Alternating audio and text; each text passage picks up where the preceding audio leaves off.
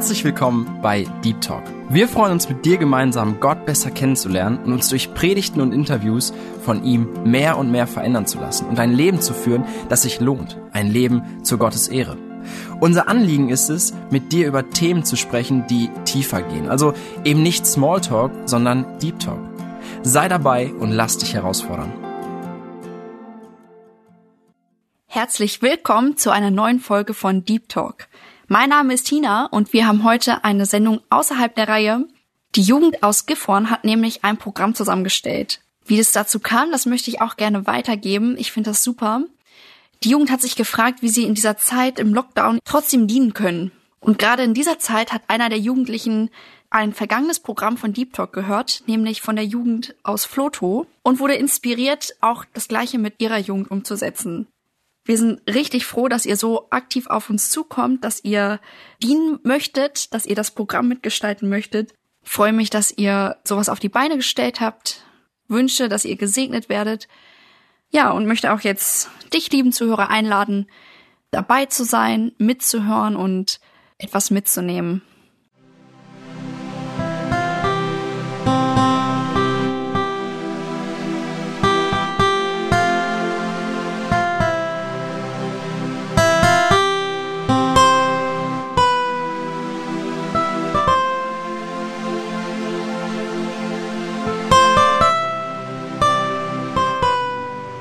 Liebe Zuhörer, wir wollen heute einen kurzen Vortrag halten und zwar zum Thema In der Welt, aber nicht von der Welt. Wir wollen heute einmal gemeinsam schauen, was es damit auf sich hat und wie wir in dieser Welt leben, aber doch nicht von dieser Welt sind. Wir alle, du und ich, leben in dieser Welt. Wir sind alle als kleines Kind zur Welt gekommen.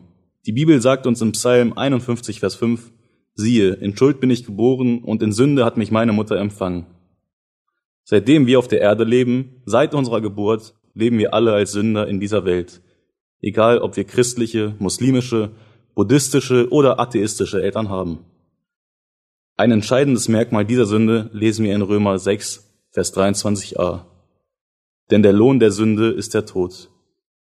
Und jeder von uns wird von klein auf mit dem Tode konfrontiert, weil es ein unausweichlicher Bestandteil unseres Lebens ist. Mit dem Wissen, dass wir einmal sterben müssen, wissen wir somit auch, dass wir Sünder sind. Auch weiß jeder von uns tief in sich genau, dass wir nicht nur einmal etwas Schlechtes getan haben. Das bedeutet, dass ein jeder von uns die gleiche Ausgangsposition hat. Wir alle wurden in dieser Welt als Sünder geboren und leben in dieser Welt als Sünder.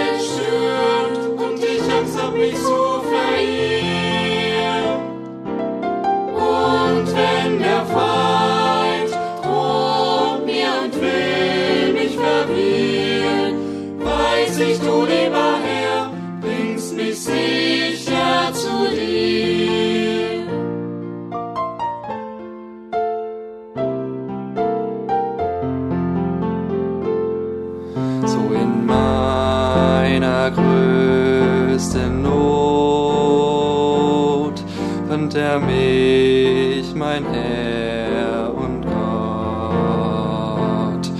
Husch von Sünden, hell mich und rein. Für mich starb Jesus, jetzt bin ich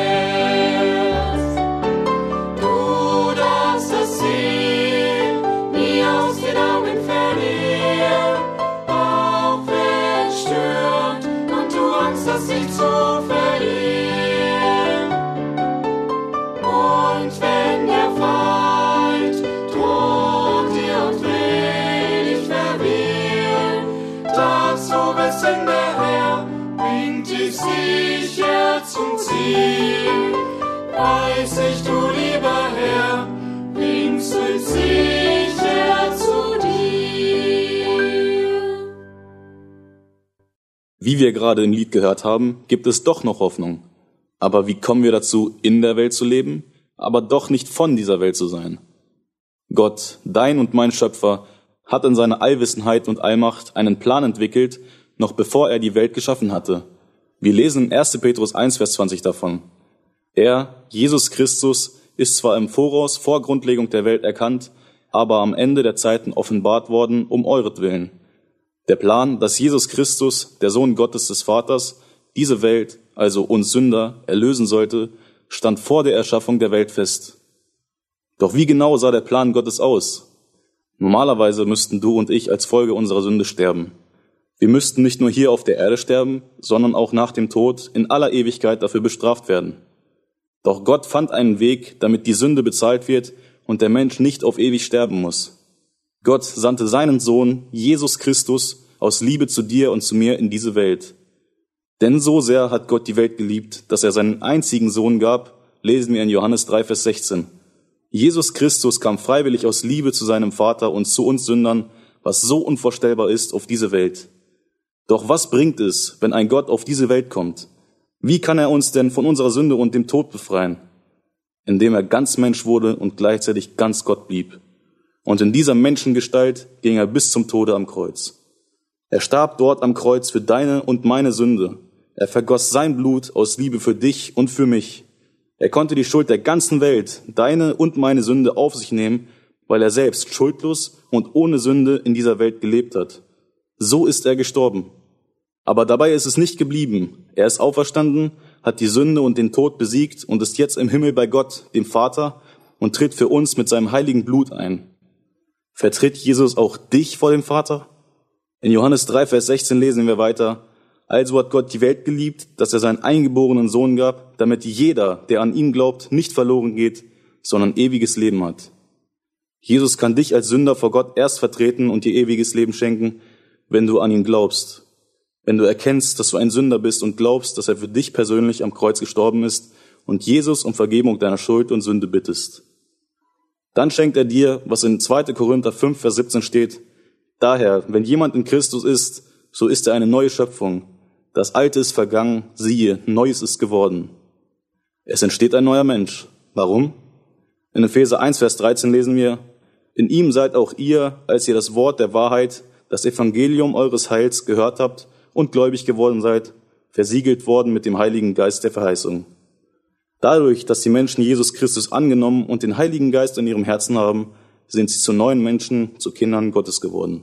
Und genau dadurch haben sie auch ein Bürgerrecht im Himmel. Die Menschen, die an Jesus Christus glauben und somit sein Erlösungswerk angenommen haben, leben zwar noch in dieser Welt, haben aber ein ewiges Bürgerrecht im Himmel und sind somit nicht mehr von dieser Welt.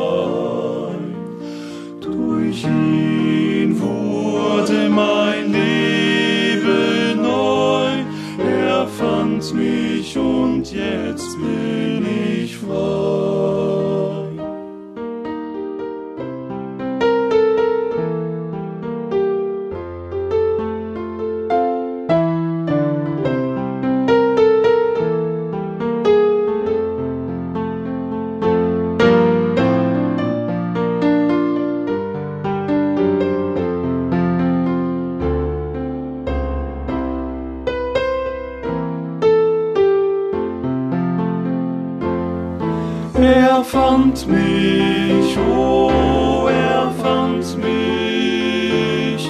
Die Freude kehrte bei mir ein. Durch ihn wurde mein Leben neu. Er fand mich und jetzt bin ich frei. Seit der Heiland mir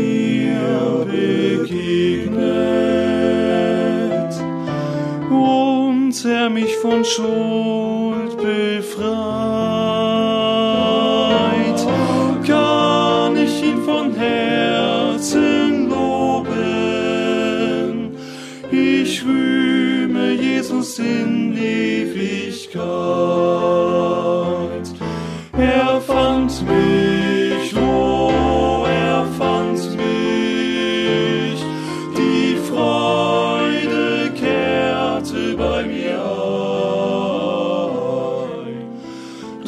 Durch ihn wurde mein Leben neu. Er fand mich und jetzt bin ich frei. Durch ihn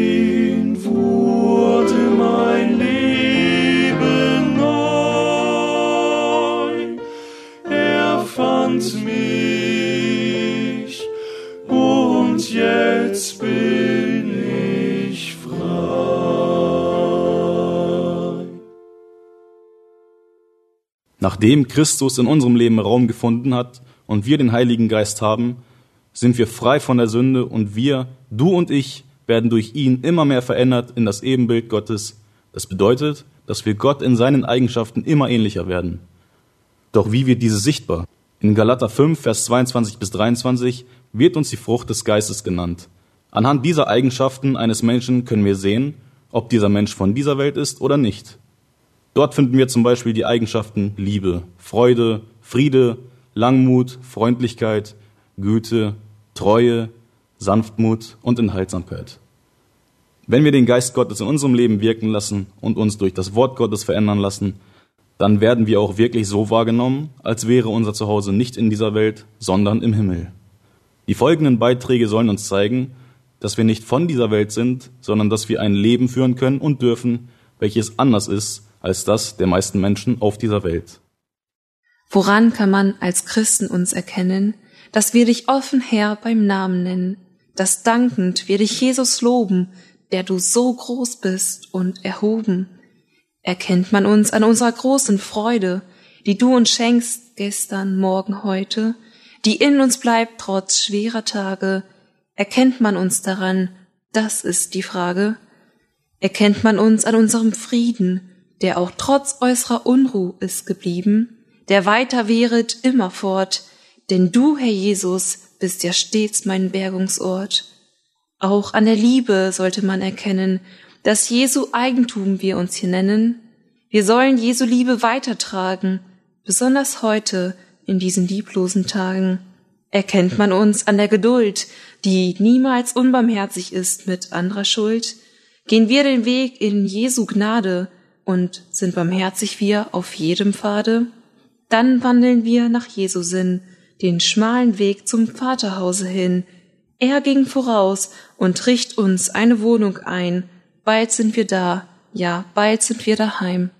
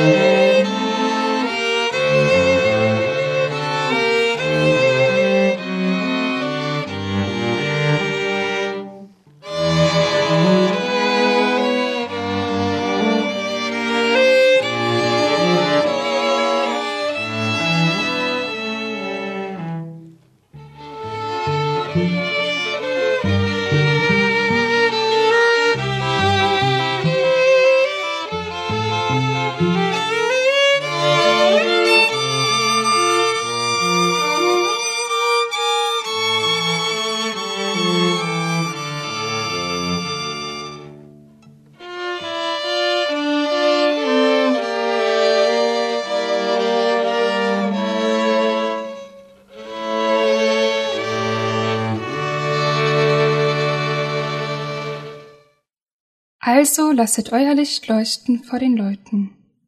Begeben wir uns hinter einen der verschneiten Gipfel des Gebirges, das das Land durchzieht, in ein Tal. In einem der Dörfer lebte vor Zeiten ein Bauer, der hieß Michael.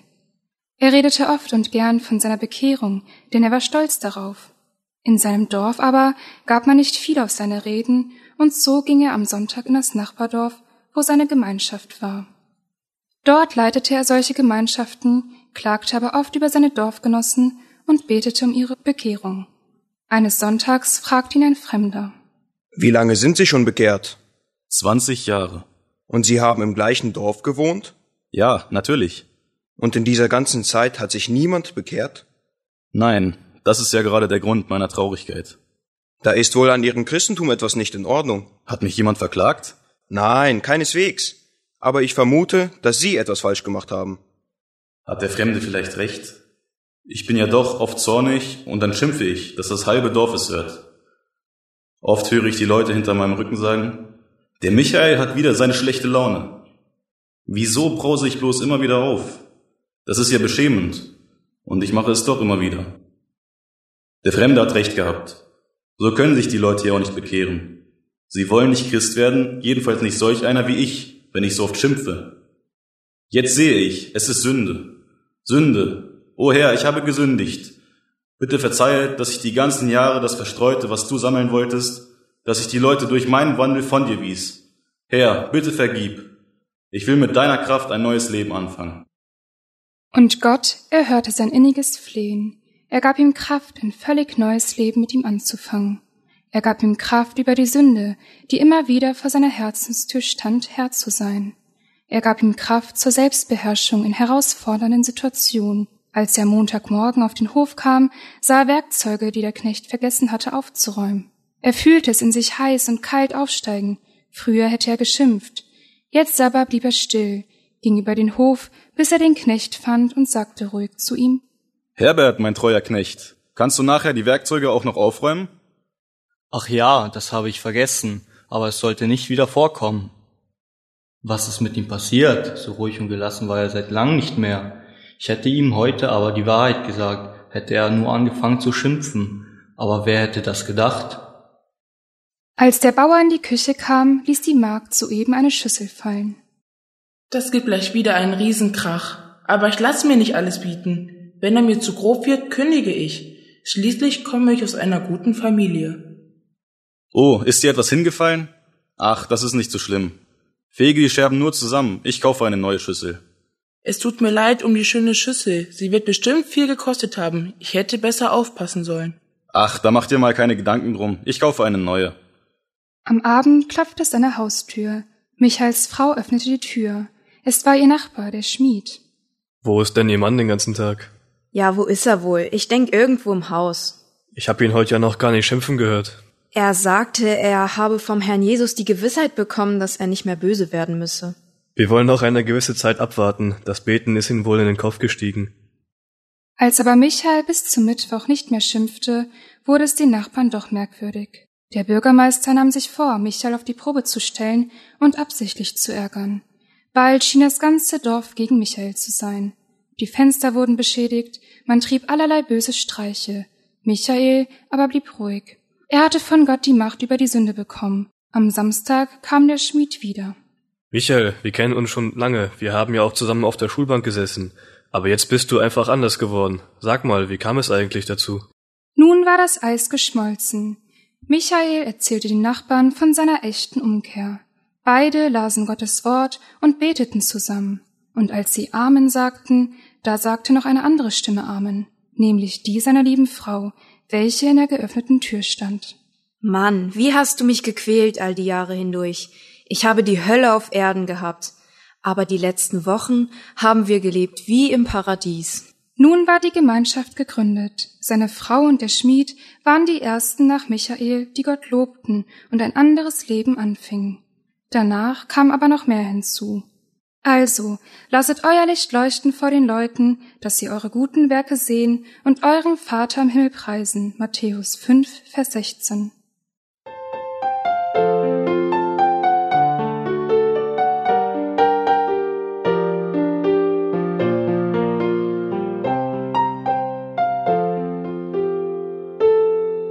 Viel zu oft lebt man einfach in den Tag hinein Oft will man nicht so gern gesehen sein. Und wie oft vergisst man auch in Taten ein Licht zu sein. Und lebt nur zum Schein. Dein Leben erzählt mehr als du glaubst, mehr als du's haben willst. Darum pass besser auf, was du sagst oder tust und leb als ein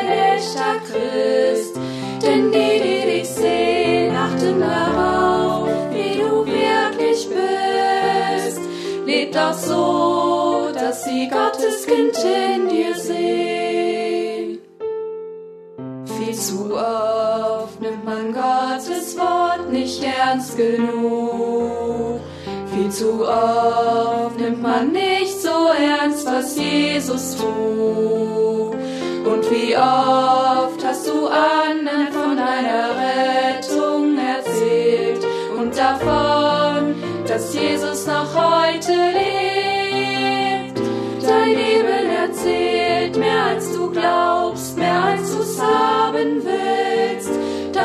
Besser auf, was du sagst oder tust und leb als ein echter Christ. Denn die, die dich sehen, achten darauf, wie du wirklich bist. Leb doch so, dass sie Gottes Kind in dir sehen. Leb doch so, dass sie Gottes Kind in dir sehen. Der Mann, der anders war. Vor vielen Jahren wanderten an einem frühen Morgen zwei junge Männer auf einer schmalen, schlechten Landstraße in China. Jeder von ihnen trug auf dem Rücken einen Rucksack mit Bibeln, Neuen Testamenten und Evangelien. Ihr Ziel war eine kleine, abgelegene Marktstadt, wo sie ihre Bücher verkaufen und, wenn möglich, den Leuten von ihrem lebendigen Gott erzählen wollten. Die schmale Straße führte zwischen tiefgrünen Reisfeldern hindurch. Nach etwa zwei Stunden kamen die beiden Freunde in den Außenbezirk der Marktstadt an. Schon von weitem sahen sie den großen Platz, auf dem es von Menschen wimmelte. Die jungen Männer zögerten. Jakob, der Jüngere, äußerte seinem größeren Bruder David seine Bedenken. Europäer wie uns haben sie bestimmt noch nie gesehen. Nein, aber wir zeigen ihnen einfach die Bücher. Komm weiter. Ich glaube, sie haben uns entdeckt. Er hatte recht. Als sie näher kamen, wandten sich ihnen alle Gesichter zu, und bald waren sie von einer neugierigen Menschenmenge umringt. Manche lachten, andere blickten sie fragend an, doch niemand schien feindlich gesinnt zu sein. Sie konnten viele Bücher verkaufen, denn obwohl die meisten Bauern, die zum Markt zusammengeströmt waren, selbst nicht lesen konnten, hatten doch viele von ihnen Kinder oder andere Verwandte, die diese Kunst beherrschten. Bücher waren etwas Seltenes und sehr Wertvolles, und die Bücher der beiden Männer waren so billig. David und Jakob gingen langsam über den Markt. Sie sahen viel Schmutz und Hässlichkeit. Bettler schrien mit heiserer Stimme nach Münzen, und die Händler stießen sie zur Seite. Überall wurde gehandelt und gestritten, überall versuchten die Leute einander zu betrügen oder zu übervorteilen. Die beiden jungen Freunde steuerten auf eine Bauerngruppe zu. Dort ließen sie sich zwischen den Menschen nieder, die im Schatten ihr Mittagessen einnahmen, und packten ihre restlichen Bücher aus. Erzählt uns, was steht in euren Büchern? Wir können nicht lesen. Was konnte David ihnen erzählen? Wenn er ihnen von dem lebendigen, liebenden Gott berichtete, würden sie das begreifen? Würde es sie überhaupt interessieren? Er blickte in die Gesichter, die sich ihm zugewandt hatten. Manche sahen sehr müde aus, andere gierig und hinterhältig. Und dann begann David von Jesus zu erzählen, von dem Mann, den alle Menschen wohltat. Er erzählte von dem Jesus, der die Leute aufgefordert hatte, ihre Feinde zu lieben und der gesagt hatte, freuen dürfen sich alle, die Frieden schaffen, die barmherzig sind, die reinen Herzens sind. Die Leute hörten David erstaunt zu, und immer mehr versammelten sich um ihn. David wurde mutiger und erzählte immer weiter. Plötzlich wurde er aber unterbrochen. Ein Mann drängte sich in die Menge und rief ganz aufgeregt. Ich kenne den Mann. Er lebt in unserem Dorf. Kommt, ich bringe euch zu ihm. Vergeblich erklärte David, dass der Mann, von dem er gesprochen hatte, vor sehr langer Zeit die Erde verlassen hatte. Der Chinese wischte alle seine Erklärungen beiseite. Nein, nein, dieser Freund von euch, der ist wirklich einmalig. Er wird glücklich sein, euch zu sehen, da er ihn doch so gut kennt. Kommt, folgt mir. Er wohnt im nächsten Tal. David und Jakob waren inzwischen bereit, dem Mann zu folgen. Seine Worte hatten sie ganz neugierig gemacht. Der Bauer hatte es sehr eilig mit dem Aufbruch, und so schnallten sie sich ihre Rucksäcke auf den Rücken und folgten ihm. Nach etwa einer Stunde kamen sie in dem Dorf an, einigen heruntergekommenen Hütten, die über eine weite Ferne verstreut waren. Neben den Hütten wälzten sich Schweine im Schmutz. An den Straßenrändern türmte sich der Abfall. Der Bauer stieß ein Kind mit kranken, geschwollenen Augen aus dem Weg. Dort hinten lebt euer Freund. Er wird staunen, euch zu sehen. Noch bevor der Bauer vor einem Haus hielt, wussten David und Jakob, dass sie am Ziel angekommen waren. Vor dieser Hütte türmte sich kein Unrat. Das Haus war nicht von festgetretenem Lehm umgeben, sondern von einer grünen Wiese. Alles war ganz anders. Der Mann, der zur Tür kam, war ebenfalls anders. Sein Gesicht war offen und freundlich. Das Kind mit den kranken Augen, das ihnen gefolgt war, ging zögernd zur Tür und wurde nicht weggestoßen. Deine Freunde haben auf dem Markt von dir gesprochen. Ich habe sie hierher gebracht. Jakob drückte dem Bauern eine Münze in die Hand, die dieser erwartet hatte, und er ging davon. Die beiden Freunde standen allein diesem Fremden gegenüber, der irgendwie kein Fremder war. Kommt herein, setzt euch. Ihr seid weit gewandert und ich kann euch nur wenig anbieten. Ich mache euch einen Tee. Was macht ihr denn in diesem abgelegenen Dorf? Wir verkaufen Bücher. Wovon handeln eure Bücher? Von Gott, dem Schöpfer und seinem Sohn Jesus Christus. Jesus? Sollte das wahr sein? Kennt ihr ihn? Könnte das der Mann sein, den ich kenne? Der Mann erhob sich, sein Gesicht leuchtete auf, er ging zu einer Kiste rüber und kam mit einem alten, zerrissenen Markus-Evangelium wieder. Das ist das Buch, das von meinem Jesus berichtet. Vor vielen Jahren hat ein Mann mir dieses Buch auf dem Markt verkauft und ich habe es Tag und Nacht immer wieder gelesen. Noch nie war ich einem solchen Mann begegnet. Ich sagte, er ist so gut. Kann ich jemals so wie er werden? Jeden Tag fragte ich mich, was er wohl tun würde, wenn er hier in meinem Haus wäre. Manchmal meine ich, er sei wirklich hier, in dieser Hütte, und er flüge oder ernte mit mir, oder gehe neben mir auf der Straße zum Markt. Könnte das derselbe Jesus sein, den ihr kennt? Die beiden Freunde blickten den Mann an, sahen in das helle Gesicht, aus dem so viel Liebe strahlte. Ja, es ist derselbe Jesus, es gibt nur einen. Na, habe ich recht gehabt? Ist das der Mann, über den ihr gesprochen habt? Der Mann, von dem wir gesprochen haben, ist hier unter uns. Er lebt in diesem Haus. Du hast ganz recht gehabt.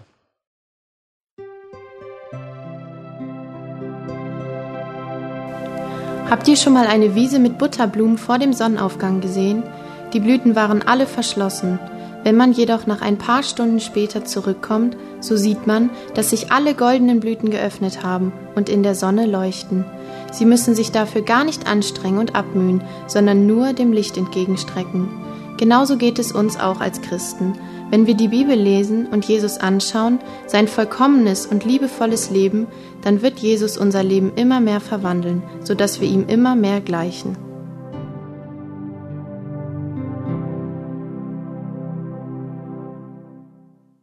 Seit dem Sündenfall wird die Welt von dem Bösen regiert. Das heißt, die Menschheit ist versklavt in der Sünde. Aber Gott sei Dank dürfen Menschen in Jesus Christus wieder frei werden von der Macht des Satans und der Sünde. Doch nachdem der Mensch sich zu Christus bekehrt, beginnt ein gewisser Kampf mit der Nacht, weil wir als Kinder Gottes immer noch in einer sündigen Welt leben, die von dem Teufel regiert wird. Wie ist es aber möglich, in dieser Welt als ein Kind Gottes zu leben und doch nicht von dieser Welt zu sein? Dazu gibt der Apostel Paulus uns eine Antwort. Wir lesen in Philippa Kapitel 3 in den Versen 7 bis 9 folgende Worte. Philippa Kapitel 3, 7 bis 9. Aber was mir Gewinn war, das habe ich um des Christus willen für Schaden geachtet. Ja, wahrlich, ich achte alles für Schaden gegenüber der alles übertreffenden Erkenntnis Christi Jesu meines Herrn, um dessen Willen ich alles eingebüßt habe, und ich achte es für Dreck, damit ich Christus gewinne und in ihm erfunden werde, indem ich nicht meine eigene Gerechtigkeit habe, die aus dem Gesetz kommt, sondern die durch den Glauben an Christus, die Gerechtigkeit aus Gott aufgrund des Glaubens. Gleich in Vers 7 spricht der Apostel von einem Gewinn. Um welchen Gewinn geht es hier? Was hatte denn der Apostel Paulus gewonnen und was können wir in dieser Welt gewinnen? Denn jeder von uns möchte ja etwas gewinnen. Wenn wir an den Anfang der Menschheitsgeschichte gehen und das Leben im Paradies anschauen, als Gott den Menschen geschaffen hat, als der Mensch in der Harmonie mit Gott gelebt hat, ohne Sünde und hatte alles, was er braucht zum Leben, dann kam der Teufel und hat ihnen noch etwas angeboten. Sie durften etwas dazu bekommen. Er hat ihnen gesagt, ihr werdet sein wie Gott. Ihr könnt hier noch etwas dazu bekommen, ihr könnt noch etwas dazu gewinnen. Und als Adam und Eva darauf gehört haben, hatten sie nichts gewonnen, sondern alles verloren. Und das tut der Teufel bis heute immer noch so. Er bietet jedem etwas an, um den Menschen an sich zu binden und diesen Menschen mit in das Verderben zu stürzen. Und die Menschen erkennen es nicht, dass sie verblendet sind. Die Bibel sagt uns, dass der Gott dieser Weltzeit den Menschen die Sinne verblendet hat, so dass ihnen das helle Licht des Evangeliums von der Herrlichkeit des Christus nicht aufleuchtet. So war es auch bei Paulus. Er hatte einen Gewinn gehabt. In den Versen zuvor lesen wir davon, dass er einen gewissen Status erreicht hat. Er gehörte zu dem Volk Gottes. Er hatte Ansehen und er war im Gesetz untadelig gewesen und hatte auch eine gewisse Autorität gehabt. Das, was sich viele Menschen wünschen. Aber als er all das, was ihm zum Gewinn gewesen ist, als er all das im Lichte Christi sah, erkannte er, dass all diese Dinge vergänglich sind, ohne bleibenden Wert. Als Paulus auf all diese Dinge, die ihm zum Gewinn waren, durch Christus geschaut hat, so hat er es verstanden, das bringt mich nicht weiter, das ist mir sogar zum Schaden. Wir müssen es als erstes verstehen und erkennen. All das, was uns die Welt bietet, all das, was in der Welt hoch angesehen wird, ist nur von einer kurzen Dauer und ist ein Schaden für das Leben mit Christus und ein Schaden für die Ewigkeit. Die Heilige Schrift sagt uns ganz deutlich und ganz klar, die Welt und ihre Lust vergeht. Nur wer den Willen Gottes tut, der bleibt in Ewigkeit. Wenn wir als Kinder Gottes in dieser Welt leben wollen, aber nicht von dieser Welt sein wollen, dann dürfen wir keine Kompromisse mit der Welt eingehen. Und genau davon spricht der Apostel Paulus in dem Vers 8.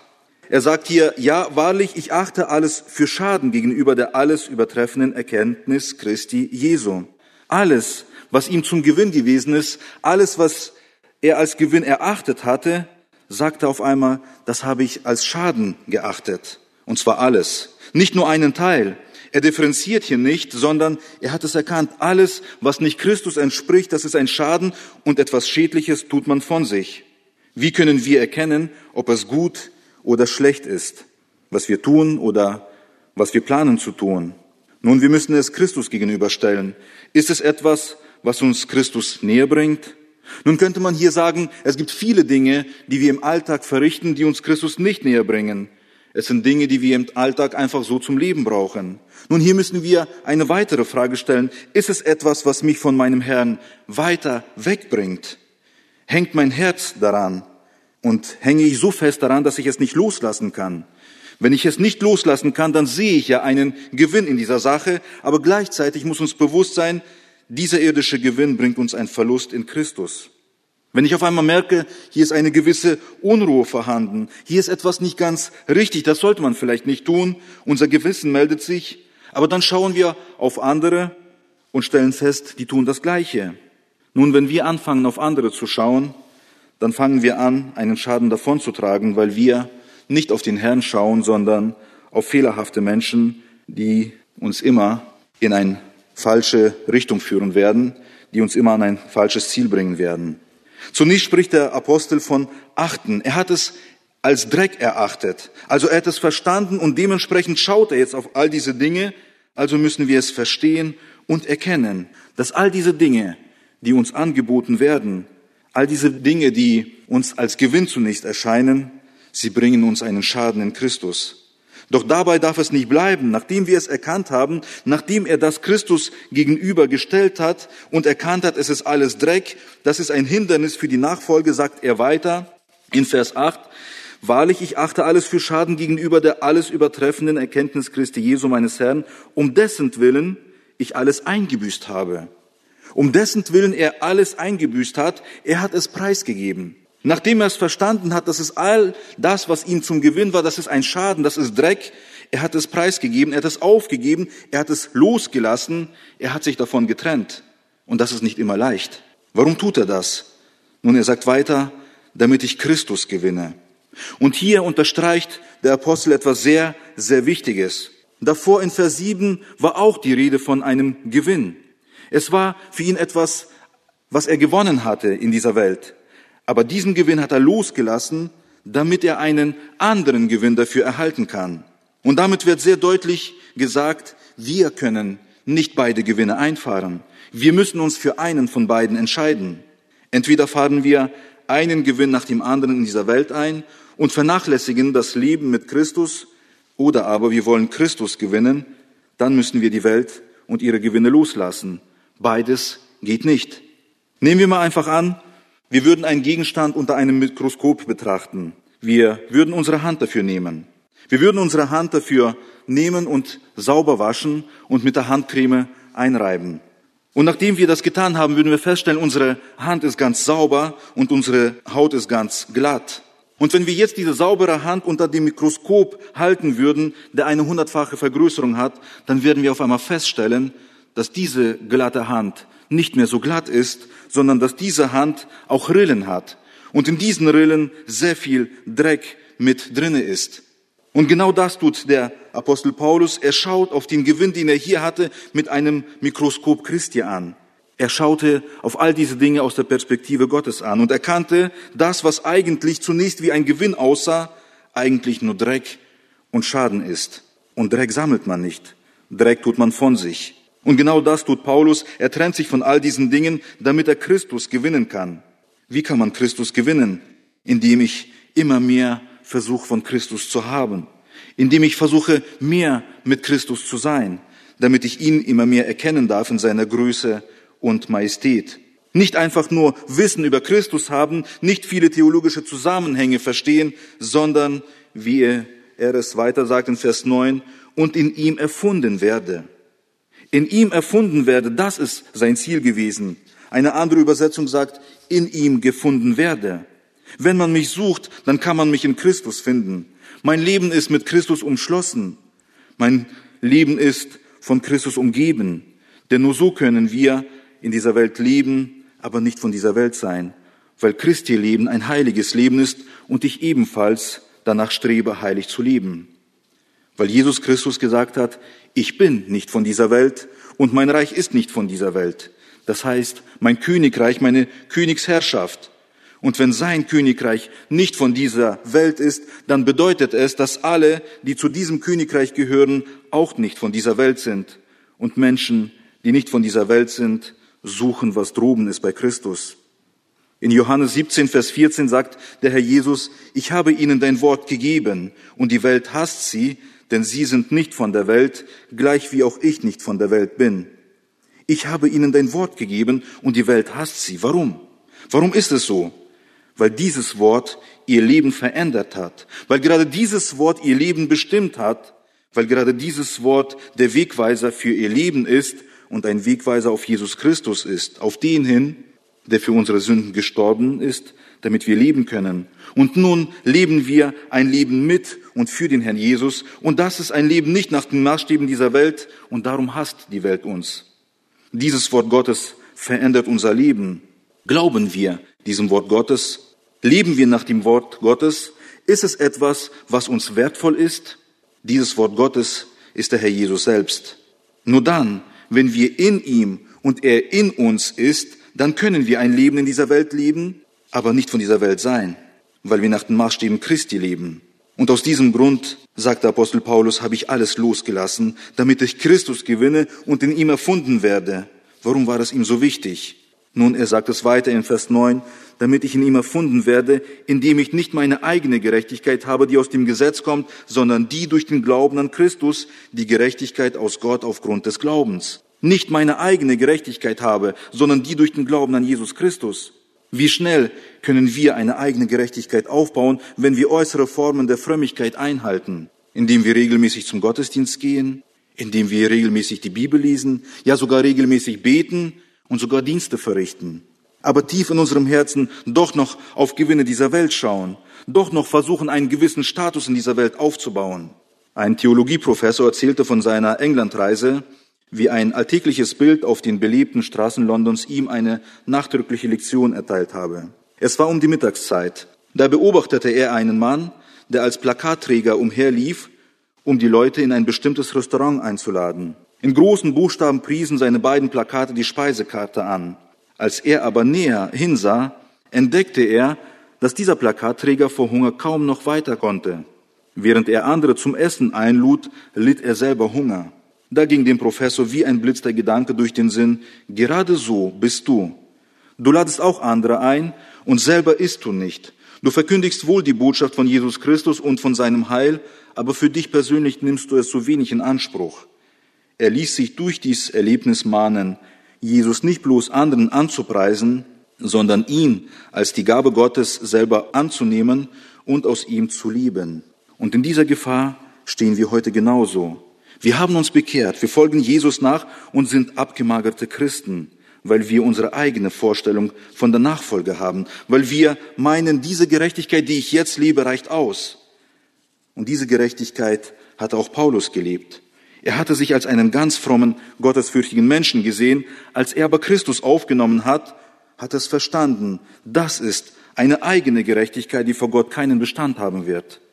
Unsere eigene Gerechtigkeit wird vor Gott wie ein Kartenhaus zusammenfallen. Darum müssen wir in Christus erfunden werden. Darum müssen wir in Christus verankert sein. All das, womit die Welt uns lockt, alles für Dreck achten. Das heißt verstehen, dass diese Dinge mir nur zum Schaden sind und bereit sein, auch diese Dinge loszulassen, damit wir Christus gewinnen können, damit wir in ihm erfunden werden, damit meine Gerechtigkeit allein durch den Glauben an Christus kommt. Denn nur diese gilt vor Gott. Nur diese Gerechtigkeit wird uns dann den Eingang in die Herrlichkeit gewähren. Dann können wir in dieser Welt leben, aber nicht von dieser Welt sein, weil wir dann die Lust am Herrn haben und an seinem Wort und nicht an den Dingen dieser Welt. Amen.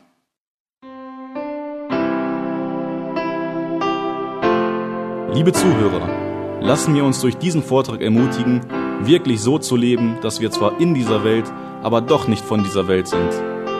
Lassen wir uns ermutigen, durch unser Leben ein Licht zu sein in dieser Welt. Gott möchte uns verändern. Lassen wir unser Leben in jedem Bereich durch sein Wirken verändern.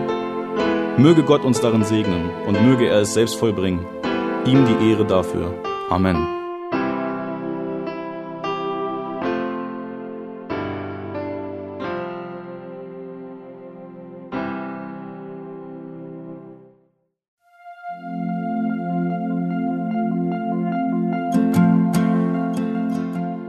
Schön, dass du heute dabei warst. Wenn es für dich ein Segen war und du etwas mitnehmen konntest, dann teile Deep Talk gerne mit deinen Freunden und fühle dich frei, auch uns ein Feedback zu schreiben. Wir würden uns da sehr darüber freuen. Wenn du heute zum ersten Mal dabei warst oder eine Sendung verpasst hast, kannst du alle vorherigen Sendungen auf Spotify oder auf Soundcloud finden. Mehr Infos über Deep Talk oder Segenswelle allgemein findest du auf www.segenswelle.de oder auf unserem Instagram-Feed, auch unter Segenswelle zu finden. Falls du Fragen und Anregungen, zum Beispiel Themenvorschläge hast, schreib uns gerne. Wir wünschen dir noch eine gesegnete Woche mit den Worten aus Kolosser 3, Vers 17. Und was immer ihr tut, in Wort oder Werk, das tut alles im Namen des Herrn Jesus und dankt Gott dem Vater durch ihn.